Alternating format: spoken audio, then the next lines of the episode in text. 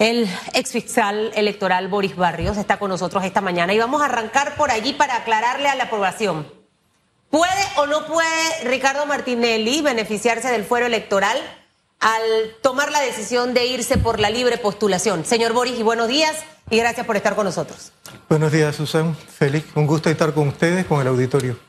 Sí, definitivamente que sí puede hacerlo. Eh, ha cambiado un poco las reglas en cuanto al fuero eh, por las reformas electorales, porque ahora el fuero electoral aplica una vez para los independientes, una vez que el Tribunal Electoral dicta la resolución donde se ha cumplido con los documentos requeridos para la postulación. A partir de ese momento se adquiere el fuero penal electoral.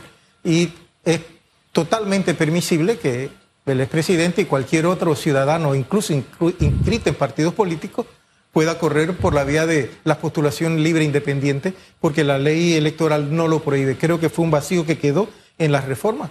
No sé si por razón de que eh, las discusiones se centraron en otros puntos de interés, eh, esa puerta quedó abierta.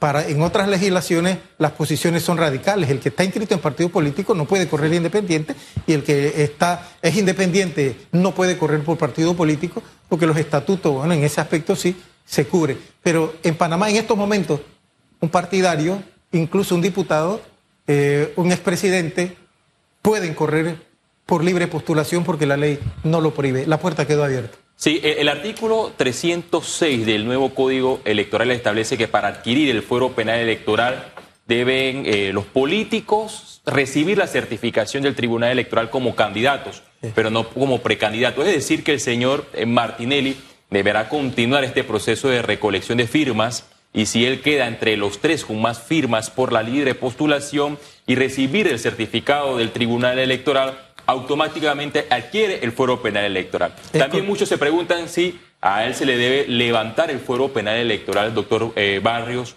por el llamamiento a juicio en el caso de Brecht, pero el artículo 314 señala que una vez levantado el fuero penal electoral por un proceso, no será necesario solicitar nuevamente el levantamiento.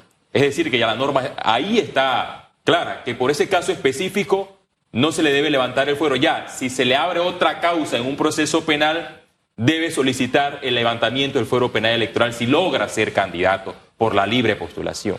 Es correcto. Mira, imagínate que si, si se fuera lo contrario, por cada eh, fase del proceso hubiese que pedir, por ejemplo, el levantamiento del fuero penal electoral fuera muy engorroso y fuera más burocrático de lo que ya lo es. Entonces, no, se aplica por causas, por eh, denuncias o por demandas que se inicien. Entonces, a partir de ese momento se tiene que solicitar el levantamiento del fuero. Pero una vez por un caso ordenado el levantamiento, ya no hay que repetir la petición. Es decir, que en este momento, como ya el fuero a él fue levantado, en este momento el señor Martinelli no goza de fuero penal electoral o sí? Sí, goza del fuero penal electoral y no hay que pedirlo para el caso, el levantamiento para el caso de Brecht. Es decir, que aquellos que decían ayer que, eh, que, igual se le iba a, que él no iba a tener el privilegio del fuero, es para que usted vea, eh, Félix y, y licenciado Barrios, cómo hay que hacer docencia porque me encontré de todos los niveles, desde el nivel más alto hasta el más bajo, con una serie de incongruencias con respecto a este tema. Eh, partió, marcó una referencia, cambió algo la posibilidad de que él quiera presentarse por la libre postulación? Ah, definitivamente que sí, Susan. Creo que hay un beneficio muy grande y es que si tomamos en cuenta eh, tiempo, tiempo y espacio. Ajá. Una, una cosa son las candidaturas independientes por libre postulación que acaban de abrirse y que se cierran el próximo domingo 31 y a partir de ese momento empiezan a recogerse la firma y un candidato con una estructura política desarrollada que pueda recoger la firma en 15 días, el Tribunal Electoral le reconoce su condición de candidato a la presidencia en el marco de 15 días. Y a partir de la resolución adquiere eh, la condición de precandidato a, a vicepresidente de la República, a diputado, alcalde. ¿Y qué otros beneficios obtiene? Todo empieza a correr beneficios económicos por parte de financiamiento, eh, ya entra en el registro, excluye a, los demás eh, eh, en cuanto a, la participación no, política. No diría excluir, yo utilizaría la palabra exterminar. Porque es que seamos realistas, señor Boris. O sea, seamos sinceros, ¿en 15 días logrará Ricardo Martinelli esa firma, Félix? Veo el escenario muy difícil que lo logre en, en 15 días porque en esta ocasión con la nueva reforma electoral el proceso será una de recolección de firmas digitales, en, con excepción en las áreas donde no llegue la Internet. Lo veo difícil, veo difícil el escenario. Yo sí creo que las va a tener. Yo, creo sí que- creo. En 15 días lo veo difícil. Feli, ya. posiblemente en 15 días exactamente no, pero está por ahí cerca, porque Feli, si hay algo que, es- que debemos reconocer es que tiene la estructura. Así es. Así es. El fondo del asunto ya con la postulación del señor Ricardo Martinelli y también de la figura de Zulay Rodríguez, dos personas que generan pasiones y que tienen muchos seguidores, podrían lograr ambos y con un tercero, ya se habla el señor Dimitri Flores, que también parte con una corriente martinelista, desmantelar a los verdaderos independientes que se postularon por la libre postulación. Feli, lo, lo delicado del tema, ya entramos en aspectos realmente delicados, es Es allí donde está la, la desnaturalización y la satanización del modelo electoral panameño.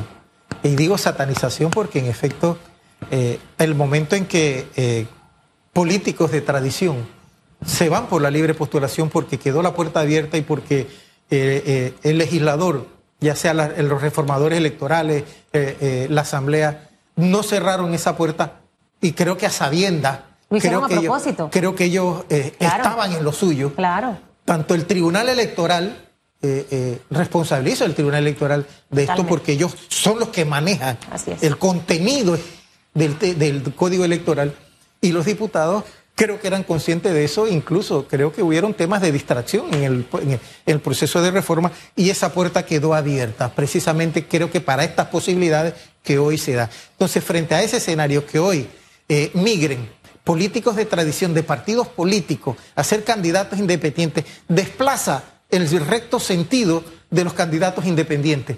Porque definitivamente quienes pudieran resultar no serían candidatos independientes, Sí. serían candidatos partidistas que al final van a responder a una estructura de partido político y creo que eso desnaturaliza, contamina eh, eh, lo que es el, el- el real sentido de las candidaturas independientes. Coincido 100% con usted. De hecho, cuando se dieron estas, estas mesas de trabajo, no nos centramos en, en este tema. Ahora es noticia. Por eso es que insisto que cuando esta comisión empieza a trabajar, necesitamos generar una conexión con la población para entender cada cosa que están discutiendo. Ricardo Lombana, al saber lo que venía, por eso decide formar un partido político, porque veía lo que podía pasar y es específicamente lo que en este momento estamos viendo. Más allá del tema de la posibilidad de que personas de partidos políticos que han estado por años, por décadas allí, ahora vayan por la vía de la libre postulación, entendamos que esto no es lo único que está en esas últimas reformas, eh, señor Boris. Y, y que definitivamente en el panorama en el que tenemos ahorita mismo, mira, a mí me parece, si Susan cometió un error y Félix también, ambos tenemos que ir a la justicia y hacerle frente a las cosas. Yo lo que veo mal es que a un líder de partido político, a ese sí le levanto el fuero, a ese sí lo investigo, pero a otros no los toco. O sea, yo no sé cuáles son los nexos realmente que hay, pero si al final yo critico y cuestiono, por ejemplo, a Ricardo Martinelli, yo creo que la misma vara tiene que ser para el resto de los políticos que estuvieron involucrados en el caso de Odebrecht. Así de simple, como ocurre en Estados Unidos, sea quien sea, el hijo de, de Petra o de Juan, tiene que ir a los tribunales y que se haga justicia. Susan, creo que eso tiene una explicación y que la vengo yo atacando hace- desde que estaba en el cargo, porque yo creo que quien organiza elecciones no puede ser juez administrativo de justicia electoral. Y lo que está sucediendo en el Tribunal Electoral, y por eso he dicho en diversas ocasiones que el Tribunal Electoral necesita una reingeniería, es porque en otros países esto se ha logrado desarrollar y evolucionar en el sentido de que una cosa es el equipo de magistrados que organiza las elecciones, porque en esa organización de elecciones se reúnen con políticos, establecen componentes, negociaciones, pactos satánicos y todo lo demás. Y e- ese eh, magistrado o funcionario no va a poder ser independiente al final ni objetivo al decidir una causa judicial o penal o, o ser de segunda instancia en la solución de un conflicto. Está contaminado, está prejudiciado en relación a la decisión. Y se presta para que proteja a quienes no deba Así proteger. es. Ese es el punto al que es importante llegar que es los señores magistrados, el momento en que forman parte de la organización del proceso electoral, tienen que llegar a componenda con los que al final les va a tocar investigar y juzgar y no pueden, no van a poder ser objetivos en ese escenario. Por eso aquí hay que separar quien organiza las elecciones porque aquí hay que dejar ya de ser de una dirección de organización electoral. Ya eso era cuando nosotros éramos un millón o medio millón de habitantes en este país. Ya hoy que somos una cantidad, una dirección de organización electoral que al final lo que lo manejan son los magistrados y no la dirección eh, eh, de organización electoral, tiene que separarse. Y de ahí, quien administra justicia electoral tiene que tener autonomía, objetividad, independencia en el ejercicio de funciones. Entonces, eso no está sucediendo. Y es por eso las complicidades y los manejos turbios a lo interno del Tribunal Electoral. Doctor Barrio, no sé si recuerda que la Comisión Nacional de Reformas Electorales se reunió por más de un año, sesionó, eliminó el fuero penal electoral, pero esto de nada eh, logró su efecto porque el proyecto, el documento, el borrador fue presentado por los magistrados del Tribunal Electoral a la Asamblea Nacional y todos sabemos qué fue lo que sucedió. Ahí los diputados crearon una mesa técnica y nuevamente incorporaron el fuero penal electoral. En su momento los magistrados advirtieron que se iban a salir de la discusión, pero posteriormente ingresaron, avalaron la inclusión del fuero penal electoral y es lo que ha afectado a muchas investigaciones de alto perfil. ¿Usted cómo califica el fuero? ¿Un blindaje? ¿Una coraza que favorece la corrupción? Mira, somos el único país que lo tiene. Fue un invento legislativo, el fuero penal electoral por conveniencia.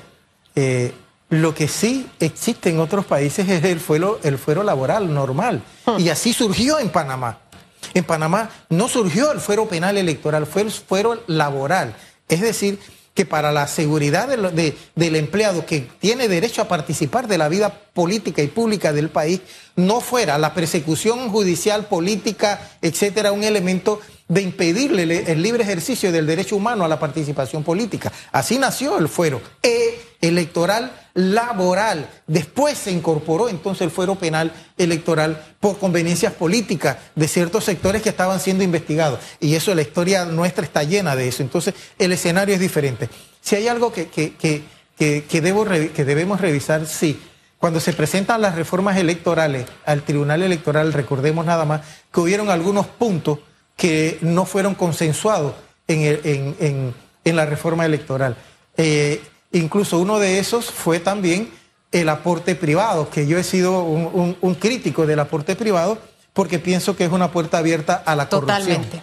Eh, de allí que eh, lo que nunca entendí, ¿por qué la Comisión de Reforma, que se entiende son entes mayoritariamente privados, avalaron mantener el la contribución privada que es la compra de, de ministerios, que es la compra de dirección de instituciones, que es la compra de, representaciones diplomáticas. Aquí tal vez el ciudadano común no entiende que todos esos puestos en un proceso electoral son comprometidos en una campaña presidencial producto de las donaciones particulares.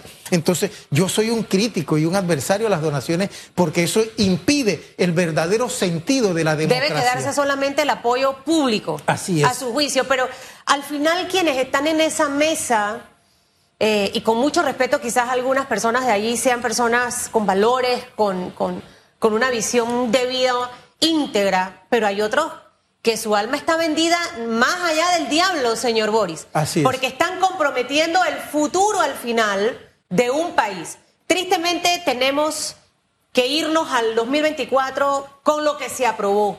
En su momento esta periodista en esta mesa lo criticó muchas de las cosas y cuestionó mucho a los diputados que venían, porque al final yo no entiendo si tienen dos representantes por partido político en esa mesa, ¿cómo es posible que cuando llega a la asamblea, ay, que yo no sabía que eso pasó? O sea, de verdad, a veces nos, quieren agarrar como de tontos.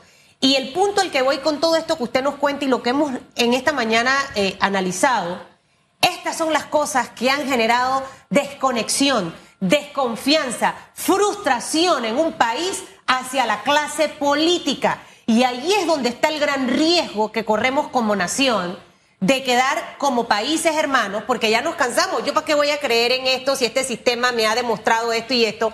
Pero ¿qué hago yo como miembro de un partido político para regresarle esa confianza a los... Y nada más no los partidos, también yo me atrevería a incluir ahí al Tribunal Electoral y a muchas otras instituciones. O sea, nosotros al final todos hemos contribuido en tener a un pueblo desconfiado y frustrado de la clase política actual de los últimos 20 años. Yo voy a entrar siguiendo tu línea y escuchándote, Susan, y tú estás todo el tiempo en este escenario de análisis, incluso creo, que más que yo, yo tal vez estoy metido en los textos y en las leyes y tú estás en el análisis eh, político. Mira el escenario que se nos plantea y yo veo de aquí al domingo y veo en las noticias del lunes una, una avalancha de candidaturas independientes migrando de partidos políticos. Y ahora mismo hay un escenario que no debemos eh, eh, desconocer. Hay una pugna en el Partido Cambio Democrático, donde la cúpula del partido, que no sorpresa para nadie, confirma una eh, expulsión de 15 diputados. Con revocatoria de mandato. Con revocatoria. Las dos, que es impropio hacer las dos y que desde mi punto de vista constitucionalmente no tiene ni pies ni cabeza y no entiendo cómo abogados se prestan y por eso estamos, aparte de los políticos, los abogados estamos tan mal vistos. Es verdad. Porque hay abogados que venden su título, su prestigio, su dignidad por un salario.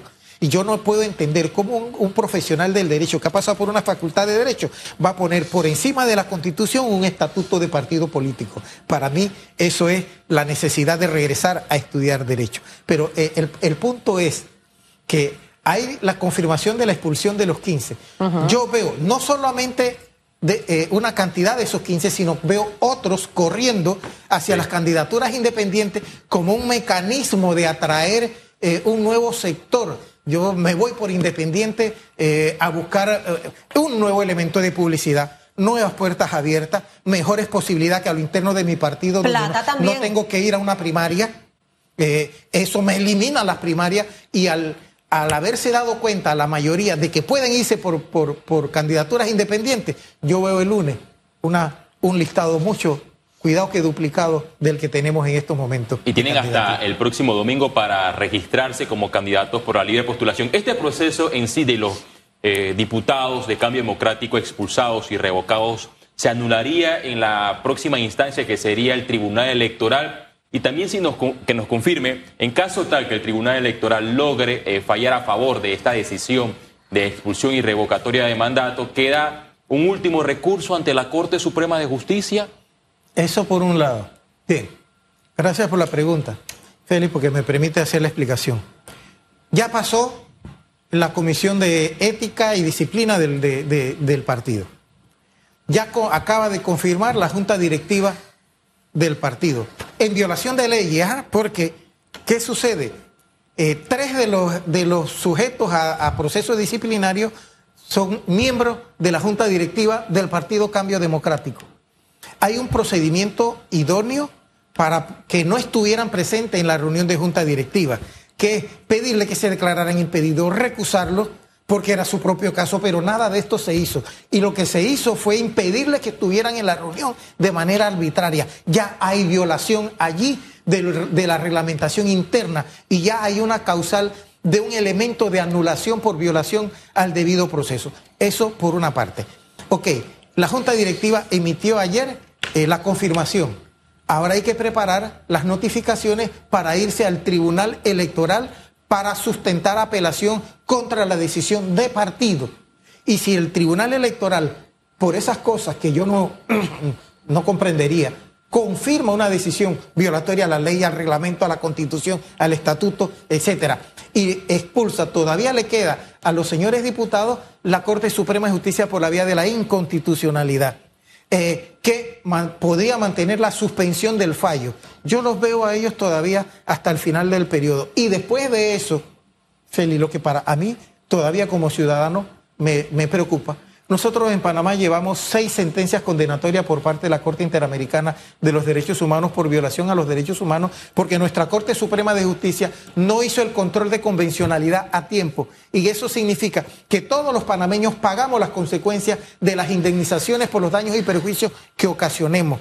Entonces, a mí no me sorprendería que al final, si eh, el Tribunal Electoral eh, confirma la decisión, se va a la Corte, la Corte eh, eh, confirma o no confirma, que aparte, solamente con la decisión del Tribunal Electoral, si le confirmara al partido los 15 diputados tendrían la facultad para irse ya a la Comisión Interamericana de los Derechos Humanos sin perjuicio de la demanda de inconstitucionalidad. ¿Este proceso se podría extender hasta cuándo jurídicamente? Uf. Estamos hablando, e incluso si buscamos un precedente en el caso Petro de Colombia, que se sentó para América Latina, eso significaría que una vez eh, el expresidente Martinelli, cuando tenga el fuero, puede irse a pedir eh, una medida cautelar a la Comisión Interamericana de los Derechos Humanos. Eh, los candidatos, los diputados estos, si se van por independiente y adquieren eh, eh, eh, su candidatura, pueden irse a pedir medidas cautelares a la Comisión Interamericana porque el ejercicio de los derechos políticos es un derecho humano y está amparado por la Convención y el Estado panameño está obligado a cumplirlo, a garantizarlo y a protegerlo. Y mientras tanto, si deciden irse por la libre postulación, al final sigue el proceso de participar en las elecciones del 2024 mientras todo esto se resuelve. O sea, mire, a veces yo, yo no soy abogada, licenciado Barrios.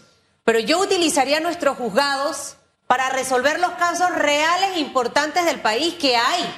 Más que estar en esta dilatación de poder político que al final a veces en, el fondo saben que van a perder, pero quieren hacer todo este show y, de verdad que es de manera innecesaria. Al final el tema de la revocatoria de mandato en algún momento usted eh, y, este programa lo conversó. Así es. Eh, hay una posición, o sea, somos tan eh, volubles, profesor Rogelio ha calado en mi lengua, para no decir hipócritas, eh, somos tan volubles que en el momento que quiera, yo me aprovecho de la revocatoria de mandato, en el momento que no, aquí no aplica la revocatoria de mandato, porque hemos visto el desempeño de los diputados que no necesariamente siempre están siguiendo la línea del partido político. O sea, esta no es la primera vez que hemos visto eso.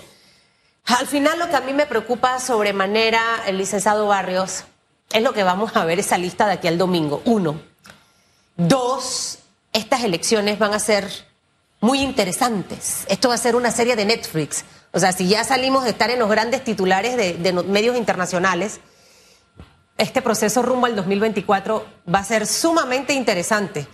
Eh, ojalá que de aquí al domingo hay un solo nombre que espero que no se postule. Eso se lo digo fuera de cámara. Vamos a ver qué, sucede de aquí al domingo. Lo cierto es que el Tribunal Electoral debe hacer una conferencia de prensa el día lunes para comunicarle a la población cuántas figuras políticas se han inscrito en, me quedo la libre postulación. Con algo que planteó el licenciado Barrios de ser juez y parte, de organizar elecciones y de, y de ser juez y parte. Eso lo tendríamos que ver en reformas electorales. Por una parte, sí. Perfectamente se puede reconstruir y también en materia de reforma constitucional, pero el Tribunal Electoral no lo quiere. Yo tengo que ser clarito en eso. Los señores magistrados no quieren esa reestructuración porque ellos están bien con el poder político que tienen de organizar las elecciones y de ser a la vez jueces electorales. Amanecerá y veremos. Hasta el momento, los 15 diputados de Cambio Democrático han sido expulsados y revocados en segunda instancia. Falta ver la decisión del Tribunal Electoral porque de seguro los 15 diputados van a apelar esta decisión de la Junta Directiva de Cambio Democrático. Son las 8 y 36 minutos. La decisión del Tribunal Electoral va para la Corte, hombre, ya yo, no sé cómo eh, fallen yo, los sí, tres yo sí creo que sí, creo que sí. 8.36 no hablo más, después peco, después peco, peco, peco y no quiero pecar.